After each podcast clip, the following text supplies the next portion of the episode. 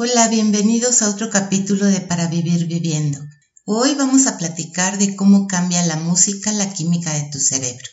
¿Te ha pasado que escuchando una melodía sonríes sin pensarlo? ¿O se te llenan los ojos de lágrimas?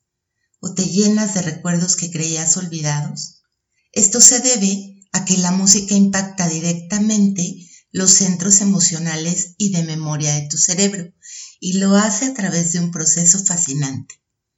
El cerebro humano tiene dos hemisferios, cada uno a cargo de funciones diferentes. El izquierdo controla la lógica, el razonamiento, los números y el lenguaje. Y el derecho las funciones intuitivas, imaginativas y creativas. Cada persona tiene un hemisferio más dominante que el otro, pero la maravilla de la música es que enciende los circuitos cerebrales en los dos hemisferios. Tanto al hacer como al escuchar música, se estimulan conexiones en varias regiones cerebrales que involucran la emoción, la recompensa, la sensación y el movimiento. Cuando los sonidos llegan al oído, se transmiten a través de las redes del cerebro. Estas redes te permiten percibir la música y también responder a los sonidos que ya están almacenados, y que pudiste haber escuchado incluso en el vientre de tu mamá. Esto es muy importante, porque si se trata de melodías que no habías escuchado antes, además de disparar tus emociones, crean recuerdos. En cambio, si se trata de melodías que ya habías escuchado, aunque no las recuerdes, pueden traerte sensaciones y emociones asociadas con el momento en que las escuchaste por primera vez. La música es un lenguaje emocional mucho más poderoso que el lenguaje hablado o escrito, porque evoca sentimientos y recuerdos. Además, la música que nos gusta hace que liberemos dopamina, una neurohormona relacionada con el placer, que además tiene efectos benéficos en el proceso de aprendizaje, el comportamiento, la actividad motora, el sueño, el humor y la atención.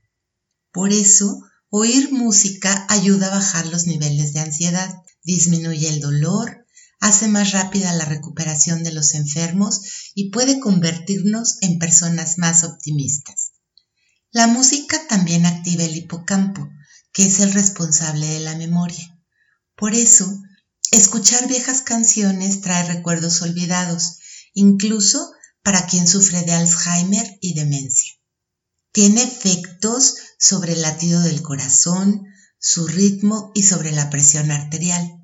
Es capaz de cambiar la velocidad de las ondas del cerebro y cambiar el estado de conciencia. Esto mejora tu estado de alerta y la sensación de bienestar, de forma muy parecida a la que consigues con la meditación y la yoga. Entonces, ¿cómo usar este maravilloso recurso durante la depresión o para mantenernos en sintonía con la vida durante un mal día. Todo va a depender de la música que escoges escuchar. Pero la clave es que escuches algo que te gusta. Te doy algunos consejos. El ritmo de la canción está relacionado con la activación o la relajación muscular. Por ejemplo, si el ritmo es lento, nos relajamos y sentimos paz. En cambio, con un ritmo rápido se activa el movimiento y la expresión exterior de los sentimientos. El tono de la melodía estimula directamente al sistema nervioso. Las notas agudas nos ponen en alerta y aumentan nuestros reflejos, ayudándonos a despertar, mientras que las notas graves facilitan la relajación y la tranquilidad. Los instrumentos también tienen importancia, por ejemplo, las cuerdas como la guitarra, el violín, el cello y el piano son expresivos y penetrantes y se pueden usar tanto cuando te sientes mal como para cuando estás bien. Los instrumentos de viento como la flauta, el clarinete y la trompeta son alegres y vivos y se pueden usar cuando te sientes triste o decaído.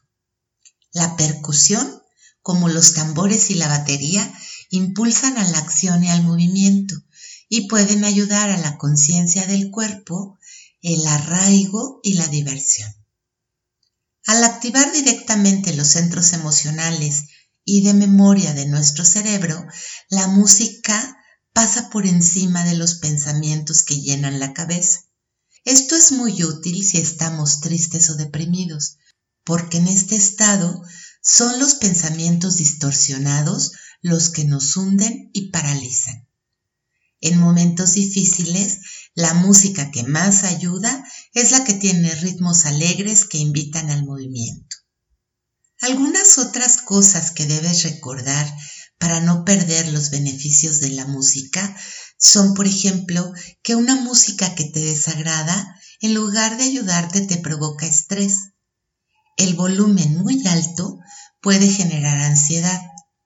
Y dado que la música evoca recuerdos de una manera fuerte, durante un proceso de duelo, escuchar música relacionada con tu pérdida puede desencadenar de nuevo emociones fuertes y difíciles de manejar. Si buscas una opción terapéutica, puedes recurrir a la musicoterapia. Esta disciplina usa la música de forma clínica para estimular funciones disminuidas o deterioradas en personas que tengan trastornos emocionales como la depresión o incluso fisiológicos como el Alzheimer, las lesiones cerebrales o el autismo. La música nos ha acompañado desde antes de que apareciera el lenguaje hablado. Forma parte de la identidad de los grupos humanos. Promueve la unión y la acción colectiva. Te ayuda a reconectar con el cuerpo y las emociones. Y lo mejor, está disponible para todos y casi en cualquier lugar. ¿Y tú? ¿Para qué usas la música? Nos oímos en la próxima.